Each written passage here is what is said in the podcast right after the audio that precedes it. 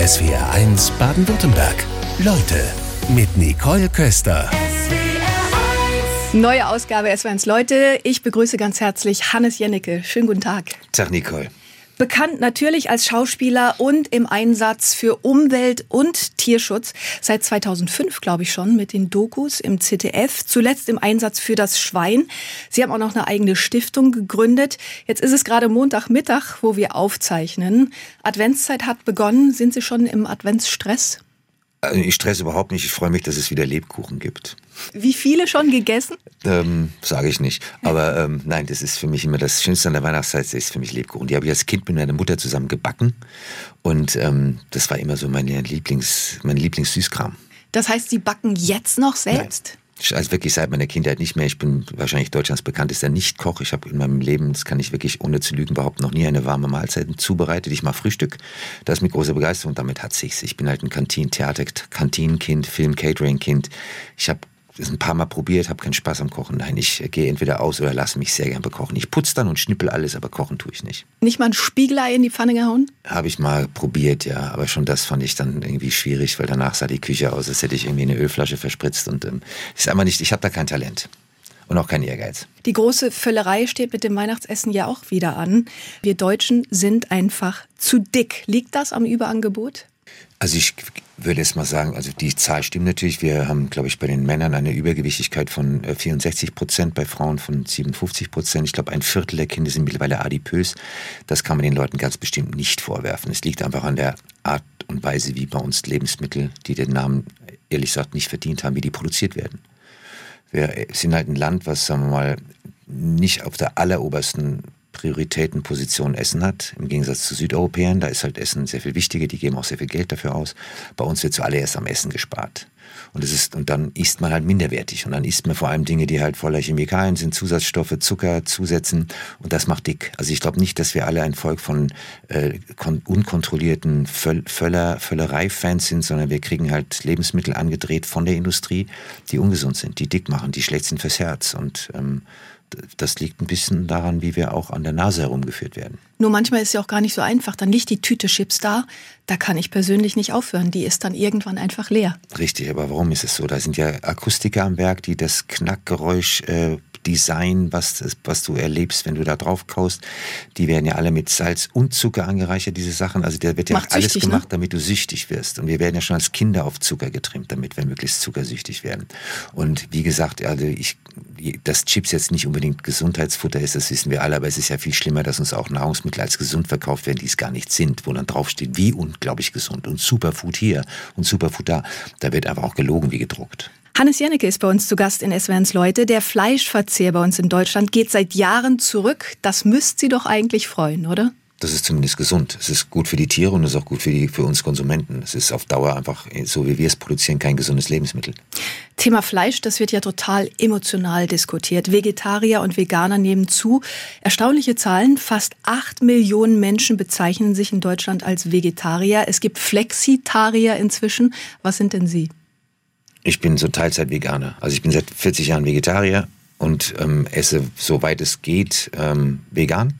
Aber ich bin da nicht besonders streng. Also ich trinke auch mal ein Cappuccino mit normaler Milch. Ich esse auch mal ein italienisches Eis, was aus Milch hergestellt.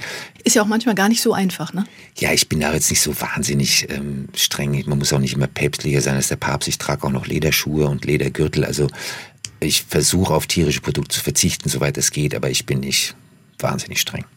Deutschland weltweit zweitgrößter Schweinefleischexporteur. Vor allem nach China geht's. Unser Geflügel geht vor allen Dingen nach Afrika.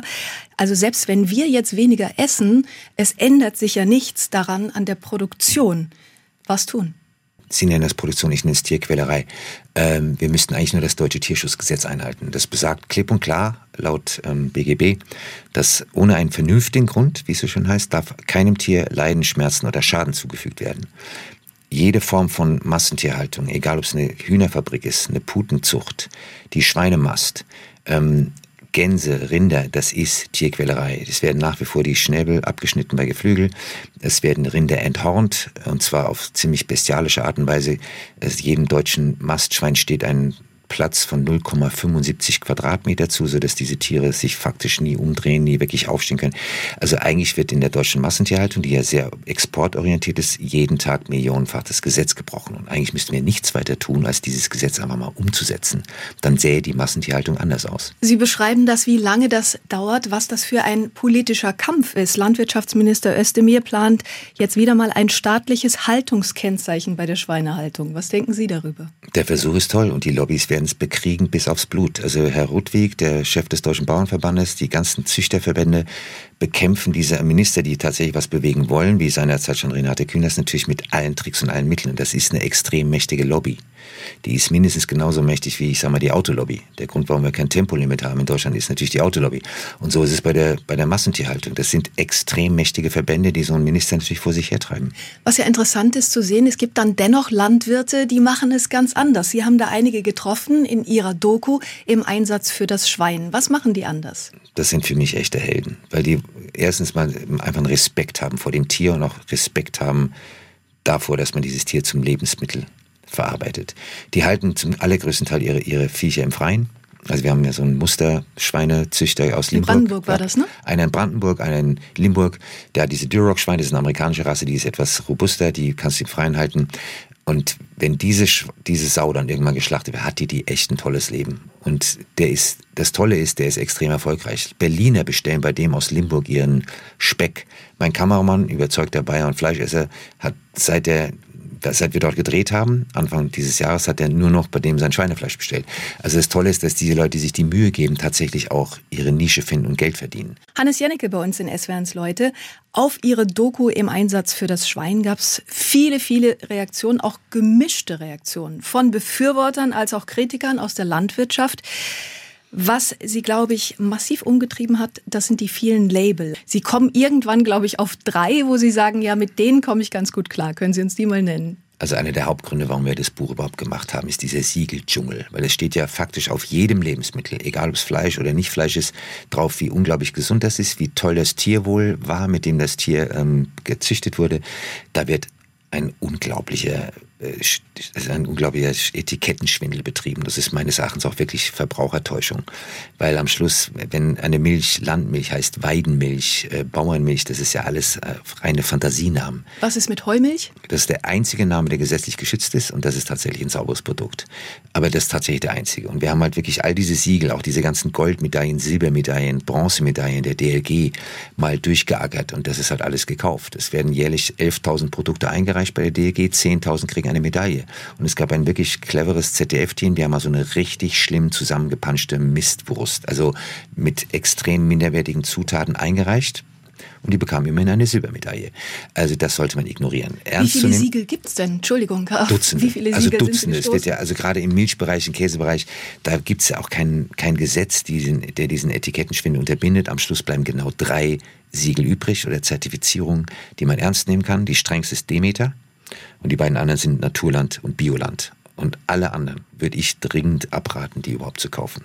Dann kommt das Argument, es macht preislich natürlich immer einen Unterschied. Natürlich. Das ist ja das, das Kranke an der Subventionspolitik ist, dass wir ja gesunde Lebensmittel extrem teuer auf dem Markt haben, so dass sich eigentlich nur Besserverdiener diese hochwertigen Lebensmittel leisten können. Und das ungesunde, konventionelle Produkt aus der Massentierhaltung, aus, der, aus dem Massenbetrieb ist halt billiger. Es müsste ja genau umgekehrt subventioniert sein. Das ist auch eine ganz kurzsichtige Milchmädchenrechnung, weil so essen wir alle Sachen, die am Schluss unser Gesundheitssystem belasten. Wir kriegen extrem viele Herz-Kreislauf-Erkrankungen, kardiologische Geschichten. Wir haben ein über 10 Prozent der Deutschen haben Diabetes. Woher kommt das? Das belastet ja milliardenschwer unser Gesundheitssystem. Würden wir gesünder essen, würden wir das Gesundheitssystem entlasten.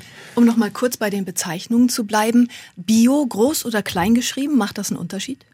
Das ist eine sehr gute Frage. Ähm, also das Wort Bio ist tatsächlich gesetzlich. Du kannst auch was nicht Bio draufschreiben, wenn es nicht den Bio-Reglementierungen entspricht. Was ich nochmal zu, sagen, zu den Kosten sagen würde. Es stimmt, gesunde Lebensmittel und Bioware ist teurer. Andererseits schmeißt jeder Deutsche pro Kopf pro Jahr etwa 80 Kilo Lebensmittel weg. Wenn man das mal einstellen würde, die Franzosen haben das mittlerweile verboten, zum Straftatbestand erklärt, wer der wirklich teuer bestraft wird, dann hätten wir auch mehr Geld, um gesundere Sachen zu kaufen. Wenn wir einfach mal das kaufen, was wir tatsächlich konsumieren und was dann nicht im Müll landet. Also eher Genussessen statt Koma essen. Und dann eben wieder zurück zum Sonntagsbraten. Einmal die Woche ein richtig hochwertiges, teures Steak, ein richtig teures Biohuhn, das richtig abfeiern, so wie das bei unseren Großmüttern eigentlich gang und gäbe war. Und den Rest der Woche halt gesund Hülsenfrüchte, Gemüse, Obst essen. Und Fleisch halt dann essen, wenn man Lust drauf hat und wenn es hochwertig ist und nicht diesen dreimal pro Tag im Zellophan eingeschweißten Billigmüll. Hannes Janneke trinkt gerade bei uns Ingwertee in SWRs Leute. Sie sind eigentlich großer Kaffeefan. Trinken Sie den immer schwarz? Ich trinke Kaffee schwarz, aber ich mag auch Ingwer. Ingwer spaltet ja immer so ein bisschen. Entweder man liebt es oder man hasst es. Ne? Ich liebe Ingwer, auch im Essen. Also die Asiaten kochen ja viel damit. Ich finde es super. Ich liebe Ingwer. Mit Milch haben Sie sich aber intensiv auseinandergesetzt. Ja nämlich die Milchersatzprodukte. Da gibt es ja viele mit Hafer beispielsweise. Es gibt was mit Erbsen. Was haben Sie doch alles entdeckt? Also ich bin aus Milch sehr früh ausgestiegen. Da gab es am Anfang nur Sojamilch. Und dann haben wir halt irgendwann erfahren, wie Soja produziert wird, dass ein großer Teil dann eben doch genmanipuliert ist, aufgrund des, der Nachfrage, gerade in Asien. Und dann bin ich erstmal auf Mandelmilch umgestiegen. Dann hat man gelesen, wie wasserintensiv die Mandelzucht ist. Und ich habe so ziemlich alles durchprobiert. Und jetzt trinke ich seit Jahren eigentlich nur noch Hafermilch man hört einfach immer wieder raus, es ist so schwierig, weil dann doch alles immer irgendwie einen Haken hat. Ne? Die Wasserproduktion bei der Mandelmilch ist dann das Problem. Aber Soja gibt es dann das Problem. Ja, aber kleiner Einspruch, da wird kein Tier für gequält. Man kann jetzt sagen, der Mandelbaum wird gequält, aber es ist ein großer Unterschied, ob du eine Milchkuh in einer gigantischen Melkanlage und Zuchtanlage quälst oder halt eine Pflanze. Also ich denke grundsätzlich ist jedes pflanzliche Produkt sauberer und anständiger produziert als Kuhmilch. Was wohl auch noch dafür spricht, da gab es jetzt Untersuchungen, weniger Kalorien, cholesterinfrei und gesunde Ballaststoffe. Aber Zucker ist wohl drin durch die Stärke, ne? Es gibt auch zuckerfreie Hafermilch. Und ich meine, ist ja auch lustig, wir sind die einzige Spezies als sogenannter Homo sapiens, der nach dem Abstillen durch die Mutter weiter die Milch einer anderen Spezies trinkt. In Asien ist es absolut undenkbar, dass man nach dem Abstillen weiter Milch trinkt. Die Leute werden sofort krank, wenn sie Milch trinken. Es gibt auch im Tierreich keine einzige Spezies, die nach dem Abstellen noch Milch trinkt. Insofern ist es interessant, dass wir Menschen gerade im europäisch, amerikanisch, angelsächsischen Raum halt echt glauben, dass es ein Grundnahrungsmittel sein sollte gibt es, glaube ich, immer noch diesen Glauben, die Proteine sind wichtig da drin. Was haben Sie da recherchiert? Naja, es gibt unzählige Pflanzen, die sehr viel mehr Protein haben als Milch. Es fängt bei der Kichererbse an. Ähm, also man muss jetzt, es gibt einen großartigen Film, der heißt The Game Changers, den hat James Cameron, der Titanic-Regisseur, zusammen mit Arnold Schwarzenegger produziert. Da tritt ein Bekannter von mir auf, der ist Patrick Babumian, ehemaliger Strongman, hält immer noch vier Weltrekorde als stärkster Mann der Welt. Der ist seit 17 Jahren Veganer und isst Nüsschen. Also man kann Proteine auch anders zu sich nehmen als durch Milch. Und vor allem Milch ist halt nun mal ein Produkt aus der Qualzucht. Fakt. Sie haben ein tolles Beispiel noch im Buch. Ähm, 99 ist sie geworden, eine von, eine Schauspielerin von dem. Golden Girl. Ja, die ist erstaunlich, ja. Wie lange Betty. hat sie vegan gelebt? Das weiß ich nicht, aber sie war lange schon vegan Aktivistin, also bestimmt seit ihren 70ern. Und ähm, ich meine, die Liste ist ja endlos. Natalie Portman ist vegan. Äh, die beiden Williams-Schwestern, diese Tennisspielerinnen, die jetzt aufgehört haben, sind vegan. Also auffallend viele Hochleistungssportler sind vegan, weil sie einfach auch sagen, sie sind schneller, leistungsfähiger und und kriegen, werden nicht mehr so oft krank sind, also ihr Immunsystem ist besser. Also das muss jetzt nicht jeder machen, aber es wäre ja schon mal ein Riesenschritt, wenn wir unseren Milch- und Fleischkonsum mal reduzieren würden. Das wäre schon ein gigantischer Fortschritt. Hannes Jannecke bei uns in SWNs Leute. Was tun in Sachen Lebensmittel? Sie machen da im Nachwort einige Vorschläge, die man direkt umsetzen könnte. Stichwort Mehrwertsteuer. Was ist Ihr Vorschlag? Meine erste Frage ist, warum ist die Mehrwertsteuer auf Fleischprodukte gesenkt? Warum werden die subventioniert? Genau wie Firmenwägen, verstehe ich auch nicht. Wir müssen es doch eigentlich umgekehrt machen. Man müsste gesunde Lebensmittel wie Obst, Gemüse, Hülsenfrüchte quasi von der Mehrwertsteuer befreien. Dann würden die Leute sich sehr viel gesünder ernähren. Wir hätten weitaus weniger Übergewichtigkeit. Und man müsste die Fleischprodukte auf einen ganz normalen ähm, Wert von 19% Mehrwertsteuer anheben. Es ist ja auch eine CO2-Frage. Fleisch ist ein extrem CO2-intensives Produkt. Fast ein Drittel der gesamten CO2-Ausstöße weltweit geht auf Kosten der Agrarindustrie, also wird von der Agrarindustrie versorgt. Davon jetzt wäre die Hälfte Fleisch. Also es wäre ja, wir würden alles schon, unsere Gesundheit, das Klima, den Regenwald, wenn wir diese Steuer einfach anheben würden. Oder gar eine, so eine CO2-Bepreisung drauflegen würden, die Fleisch noch teurer macht. Haben Sie mit Politikern mal solche Vorschläge durchsprechen können oder sagen die gleich, ach, der Jennecke schon wieder? Nein, die sagen halt, naja, das Essen ist ein hypersensibles Thema, das geht den Leuten zu sehr in die Privatsphäre, die fühlen sich dann gegängelt Die Grünen haben eine fürchterliche Niederlage abkassiert. Als sie mal einen Veggie Day vorgeschlagen haben, ist die ganze Republik ausgerastet, allen voran die Springerpresse und Bildzeitung. Das ist ein unfassbar sensibles Thema. Und Ernährung ist ein sensibles Thema. Deswegen ist der Konsument ja auch in der Verantwortung. Was lässt sich tun in Sachen krumme Möhren? Da sind wir als Konsument nämlich gefragt. Naja, wir haben uns so daran gewöhnt, dass jedes, jeder Apfel, jede Möhre perfekt aussieht, keinen Flecken hat, gerade ist wie aus einer Fabrikanlage. Das ist nicht eine Katastrophe. Dadurch werden unfassbar viele Lebensmittel weggeschmissen, weil sobald eine Banane, eine Kartoffel irgendwie einen Flecken hat oder eine Deformierung, wird die ja weggeschmissen. Wir sollten einfach auch so unseren gesunden Menschenverstand mal wieder einschalten. Warum geht es beim Essen ums Aussehen? Es geht ja zunächst mal um den Nährwert. Ist es, ist es gesund? Ist es gesund produziert? Ist es gesund gezüchtet? Und da muss die Supermärkte halt dahin erzogen, dass es alles immer perfekt aussehen muss. Na, wir reagieren halt wahrscheinlich einfach so sehr aufs Aussehen. Und da haben Sie ein Beispiel, es ähnlich zu machen wie bei Zigarettenpackungen. Nämlich wie? Ich frage mich das seit Jahren, warum nicht auf jedem, auf jeder Kotelett-Packung im Supermarkt, warum denn nicht Fotos sind aus dem, aus dem Kassenstand und aus der Qualzucht? Warum ist nicht auf jedem Billig-T-Shirt bei Kick, Primark, egal wo, H&M, C&A. Warum ist da nicht mal ein Foto drauf von Kindern an einer Nähmaschine in Asien? Warum machen wir das nur bei Zigaretten? Weil die Tricks, mit denen die Lebensmittelindustrie uns die Nahrungsmittel verkauft und andreht, sind ja faktisch die gleichen, mit denen die Tabakindustrie gearbeitet hat. Hat das bei Ihnen eigentlich gewirkt? Sie waren ja früher Kettenraucher. Ich war starker Raucher, ja. Jetzt nicht mehr. Haben Sie auf die Bilder reagiert? Nein. Ehrlich gesagt, nein. Das, das würde einfach, dann ja gegen die Bilder sprechen. Ich hatte so viele Bekannte und Freunde und auch meine Mutter, die gesagt mal, spinnst du, ich habe dich als Baby jeden Tag durch den Park geschoben, damit du frische Luft kriegst und jetzt machst du das alles kaputt mit deinen Zigaretten. Ich bin, also irgendwann habe ich dann doch mal auf meine Mutter gehört. Hat lange gedauert. Beyond Meat erwähnen Sie, Hersteller pflanzlicher Fleischalternativen. Haben Sie das mal probiert? Ähm, Beyond Meat ist der meistverkaufte vegane Burger weltweit. Mittlerweile gibt es sehr viele andere Produkte, also Impossible Burger. Beyond Meat schmeckt schon ziemlich gut. Es gibt mittlerweile, finde ich, bessere Sachen. Und ich habe selbst mit meinem Kameramann, wie gesagt, Bayer und überzeugter Fleischesser, selbst der ist drauf reingefallen. Der hat, als wir dann in Kanada gedreht haben, bei der Lachs-Doku, nicht mehr gemerkt, dass er Fleischersatz ist und kein echtes Fleisch mehr. Also die Produkte werden immer besser, sie sind natürlich gesünder, sie werden auch auf Dauer sehr viel preiswerter sein.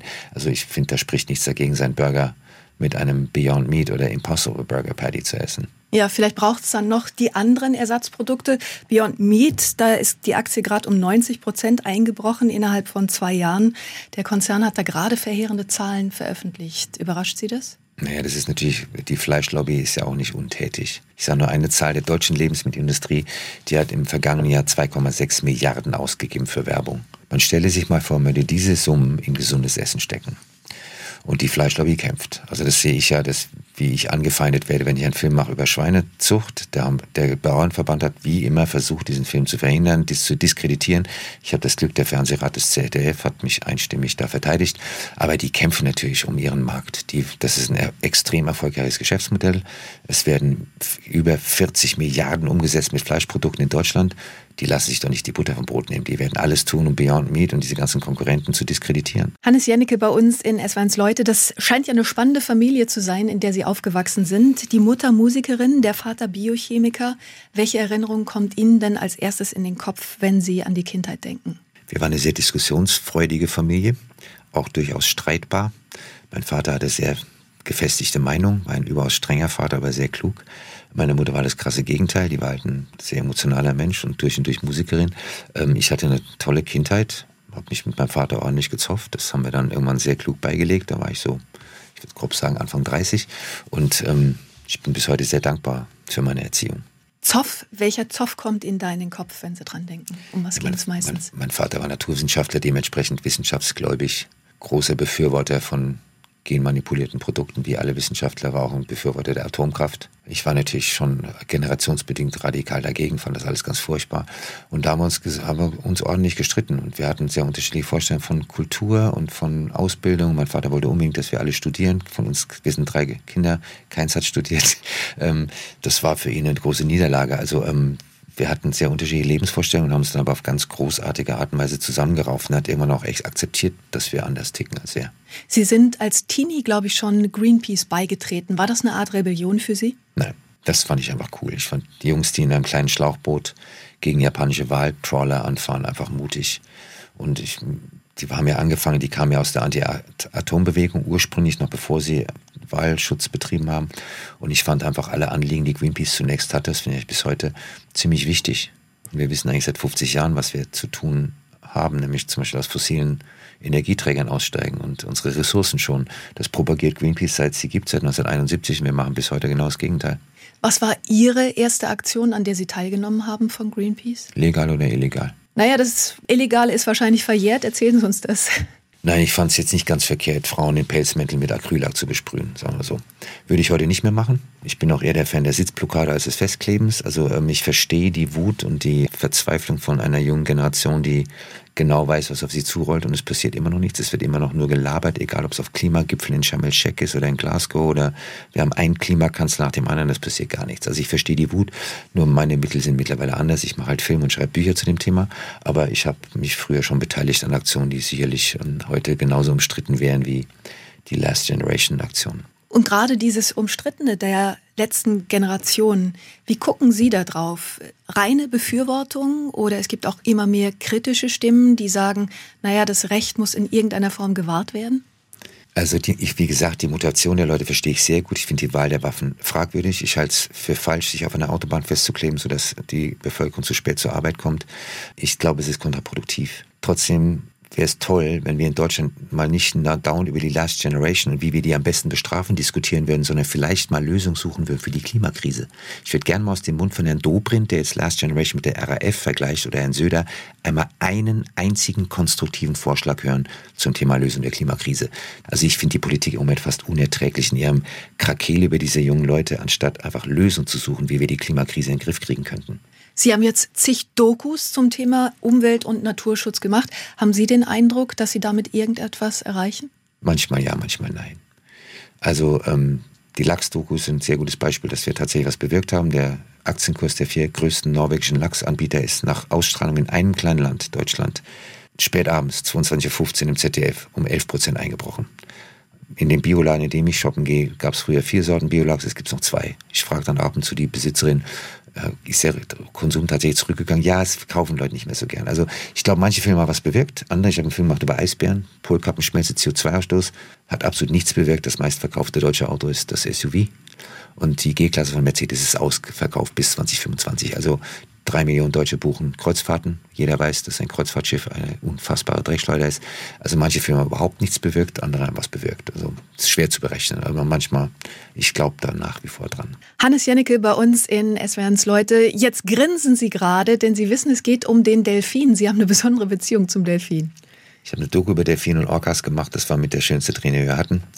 Wir hatten das Glück, in, am Roten Meer zu drehen mit einer Delfinherde von etwa 80 Tieren, die wir wirklich zehn Tage lang jeden Tag besuchen konnten, mit denen tauchen, drehen, spielen durften. Das war natürlich fantastisch, weil das einfach faszinierende, hochintelligente Tiere sind. Und es gibt eine wunderschöne Geschichte, über die mich in den 90er Jahren bei einer Neuseelandreise gestolpert. Ich habe da gedreht, habe in einem Hafen Neuseeland eine große Messingstatue eines Delfins gesehen, da stand drunter Pelorus Jack. Und dann habe ich das recherchiert und das war ein Delfin, der 1800, um die 1890er aufgetaucht ist, ein männlicher Einzelgänger und anfing bei Schlechtwetter Schiffe durch eine gefährliche Meerenge zu lotsen. Kam nur bei Schlechtwetter und hat einfach verhindert, dass diese Schiffe auflaufen oder in Stürmen in Schwierigkeiten kommen. Und ähm, dem haben die Neuseeländer aus Dankbarkeit dann, glaube ich, 1912, nachdem er verschwunden war, vermutlich natürlichen Todes gestorben, ein Denkmal gesetzt. Es gab eine schöne Episode, seine Fähre hatte man einen besoffenen Passagier an Bord, der hat versucht, diesen Delfin, der gerade das, die Fähre durch, bei Sturm durch diese Menge lotste, zu erschießen, hat nur seine Rückenflosse verletzt. Dieser Mann wurde an Bord noch gelüncht und diesem Schiff hat Pelois Jack dann nicht mehr geholfen. Das ist genau acht Monate später aufgelaufen und gesunken. Also ich fand die Geschichte dieses Delfins, der Menschen so viel gegeben hat, einfach so toll, dass ich meine Stiftung nach ihm benannt habe. Und die nennt sich jetzt The Pelorus Jack Foundation. Sie werden also immer an diesen Delfin erinnert.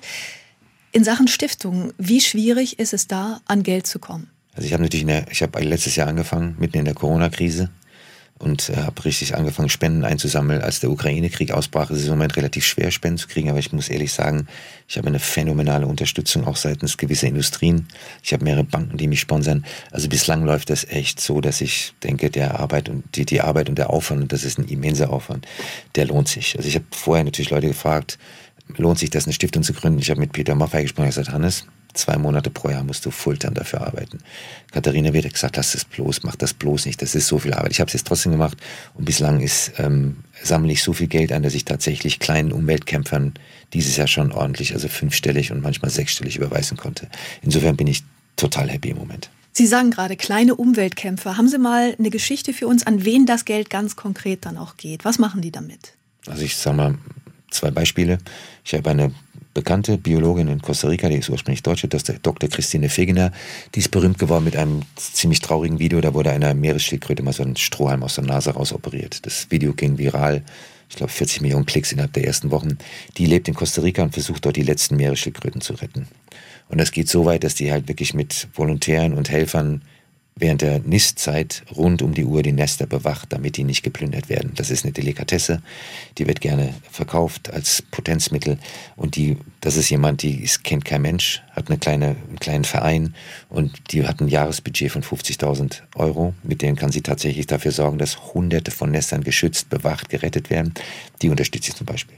Anderer ist ein Freund von mir aus der Nähe von Passau, Helmut Huber, hat einen Verein gegründet, heißt Fans for Nature, der versucht in Indonesien, wo genauso schnell Regenwald vernichtet wird wie in Brasilien, die letzten Primärwälder zu retten, sodass die Orang-Utans, die Gibbons und die Ureinwohner, die dort seit 40.000 Jahren von und in diesem Wald leben, Dayaks genannt, dass die überleben können. Auch denen konnte ich dieses Jahr richtig Geld überweisen. Also das sind Leute, die wir alle nicht kennen, die vom merkwürdigerweise von den großen Umweltschutzorganisationen wie WWF kein Geld sehen aber die halt wirklich so die Frontarbeit leisten, die wirklich auch oft ihr Leben riskieren, um einfach Ressourcen, Tiere und die Bewohner dort zu schützen. Und die unterstütze ich. Das ist so eine wichtige Arbeit, die Sie jetzt mit Ihrer Stiftung machen. Fragen Sie sich manchmal dann beim Dreh noch, was mache ich hier eigentlich für irgendein Krimi, für irgendein Schauspiel vor der Kamera zu stehen? Nein. Erstens macht mir die Schauspielerei nach wie vor einen höllischen Spaß. Zweitens muss ich davon meine Miete bezahlen.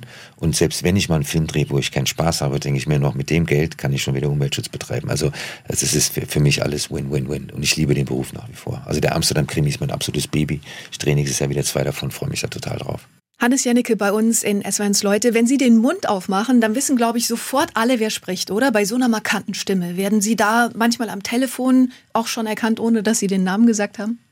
Mag sein, aber ich bin ja nicht die einzig äh, sonore Stimme in Deutschland. Also ich hatte einen großartigen Kollegen, mittlerweile verstorben, Gott hab ihn selig, Otto Sander, für mich die tollste Stimme aller Zeiten. Morgan Freeman ist wahrscheinlich der beste Sprecher, den es je gab. Also ich ähm, habe natürlich, ich habe Schauspielausbildung gemacht und auch viel Stimmbildung gemacht. Das ist ein Instrument, was ich einsetze. Ich hoffe, dass es angenehm klingt. Setzen Sie es ganz bewusst ein als Instrument, wenn Sie sprechen? Naja, es kommt auf die Rolle an. Also es gibt sicherlich Figuren, die so reden können wie ich. Und es gibt äh, Menschen, die müssen ganz anders reden als ich. Also viel nervöser und viel hektischer. Und das hat natürlich ganz viel mit der Rolle zu tun. Also man kann mit der Stimme genauso Verstellungen und, und Figuren kreieren mit, wie mit Körpersprache. Es gibt Menschen, die gehen extrem aufrecht, kommen in den Raum rein und hoppla, hier komme ich. Und es gibt Leute, die sind so ein bisschen gebeugt und, und schlurfen so ein bisschen. Das, das ist halt ein, ein Gestaltungsinstrument, was ich natürlich versuche einzusetzen. Wie ist der Berufswunsch Schauspielerei entstanden? Reiner Zufall. Ich war so jemand, der nach dem Abitur überhaupt nicht wusste, was er mit sich anfangen sollte. Ich habe tagsüber in einem Schallplattenladen gearbeitet und abends in einer Bar. Und an dieser Bar standen regelmäßig die Schauspieler des Stadttheaters. Und die waren lustig. Die haben mir immer Theaterkarten zugeschanzt. Ich fand das auch irgendwie spannend, so im Theater zu sitzen, in diesen Guckkasten. Und dann habe ich gesagt, nein, da ich eh keinen Plan habe, kann ich es einfach probieren. Und dann haben die, habe ich mit einem Kollegen des Stadttheaters damals, noch nicht Kollege, sondern Schauspieler des Theaters, vier Monologe einstudiert, habe dann im Mozarteum Salzburg vorgesprochen, da haben sie mich durchrasseln lassen. Und dann habe ich gesagt, okay, dann war es das. Dann kam aber lustigerweise ein Mitbewerber auf dem Parkplatz vorgefahren mit einem alten VW-Bus, sagte, du, in Wien gibt es auch noch eine Schauspielschule, die probiere ich jetzt. Da habe ich gesagt, ja, ich habe drei Tage frei, ich war noch nie in Wien, fahre ich mal mit. Und bin da unangemeldet zur Aufnahmeprüfung, die haben mich tatsächlich noch antreten lassen und die haben mich genommen. Also eigentlich bin ich zum Beruf gekommen, wie die Jungfrau zum Kind, wie man so schön sagt. Reiner Zufall. Und auch nicht wissen, was mit mir anfangen. Wie war es denn dann bei der ersten Premiere auf der Bühne mit dem Thema Nervosität? Ja, Horror bis heute. Also Bühne ist ich habe ja Ende der Nullerjahre noch mal lange Theater gespielt, von Mäusen und Menschen von Steinbeck und habe jeden Abend Lampier gehabt. Das ist Horror. Das ist das Tolle am Film, da kann man, wenn man verbockt, kann man es halt gleich nochmal machen. Das geht beim Theater nicht so gut. Also das ist Lampenfieber, kenne ich bis heute ganz gut, ja. Was war so die schlimmste Panne, an die Sie sich erinnern, die Sie ganz gut überspielen konnten? Also Text, Blackouts hat jeder schon mal gehabt. Das ist natürlich fürchterlich, vor allem wenn du keine wenn du keine, kein Souffleur hast oder keine Soufflöse. Prügelei auf der Bühne ist mal ordentlich schief gegangen. Dann habe ich mal mit einer Kollegin gespielt, die nicht merkte, dass sie in eine Scherbe reingetreten war von einem zersplitterten Glas. Und ich sah nur, dass der ganze Bühnenboden langsam sich verfärbte. Es war so schwarzer Mollton und die ist dann tatsächlich umgekippt, weil sie den Blutverlust durch das Adrenalin mhm. des Spielens gar nicht mehr hatte. Also auf der Bühne können schon Sachen schief gehen. Ich habe Ben Becker mal fast den Daumen abgehakt bei einer Fechtszene. Ähm, ist Gott sei Dank dran geblieben. Nein, da kann viel schief gehen. Also das gehört dazu zum Beruf. Auf jeden Fall spannend, oder? Gelangweilt habe ich mich noch nie, das stimmt. Ist dann Film vielleicht langweiliger als die Bühne? Also was den Adrenalinausstoß betrifft, ganz bestimmt. Bühne ist jeden Abend Drahtseil laufen. Wenn du Glück hast, bleibst du auf dem Seil, wenn du Pech hast, fällst du runter. Film ist halt, ist, das ist halt, da gibt's dann so ein weiches Polster, das heißt, naja, dann machen wir halt noch einen Take. Und dann machen wir halt noch einen Take. Und dann machen wir noch einen Take. Und es gibt Regisseure, die machen 30, 40, 50 Takes. Ihre Geschwister haben Sie eben angesprochen. Ihr Bruder ist Industriemaler. Man versteht sich ja nicht automatisch mit Geschwistern gut. Wie ist das Verhältnis zu Ihren Geschwistern? Mit meiner Schwester habe ich sehr regen Austausch. Die ist mittlerweile in Rente, war Krankenschwester und ist aber sozial extrem aktiv. Die ist bei Greenpeace aktiv in Mainz und kümmert sich um Flüchtlingskinder und also die ist extrem sozial aktiv. Mein Bruder ist ein Eigenbrötler und der malt, ich würde mal grob schätzen, 18 bis 20 Stunden am Tag hinter seiner Staffelei, geht selten vor die Tür, ist ein absoluter Individualist und mit dem habe ich nur sporadisch Kontakt. Malen Sie auch? Nein, ich habe Gott sei Dank das gesamte Talent mein Bruder gehabt. Ich habe da überhaupt keine Begabung. Dann steht jetzt demnächst Weihnachten an. Wir haben mit der Völlerei eben begonnen in der Sendung. Wie sehen Ihre Weihnachtspläne aus? Verraten Sie da was? Ganz gemütlich zu Hause bleiben. Ich bin so froh, wenn ich mal nicht auf Tingeltangel bin und nicht reisen muss. Nein, ich werde ganz gemütlich zu Hause bleiben mit meiner besseren Hälfte und wir werden einfach, keine Ahnung, Ricky Gervais Comedies gucken oder eine Serie, die wir verpasst haben oder und lecker essen. Also möglichst gemütlich zu Hause bleiben. Ich habe keine Eltern mehr. Insofern ähm, wird das ganz gemütlich zu Hause in Oberbayern. Dann schon mal schöne Weihnachten und herzlichen Dank für den Besuch in SWRs Leute. Ich habe zu danken. SWR 1 Baden-Württemberg. Leute, wir nehmen uns die Zeit.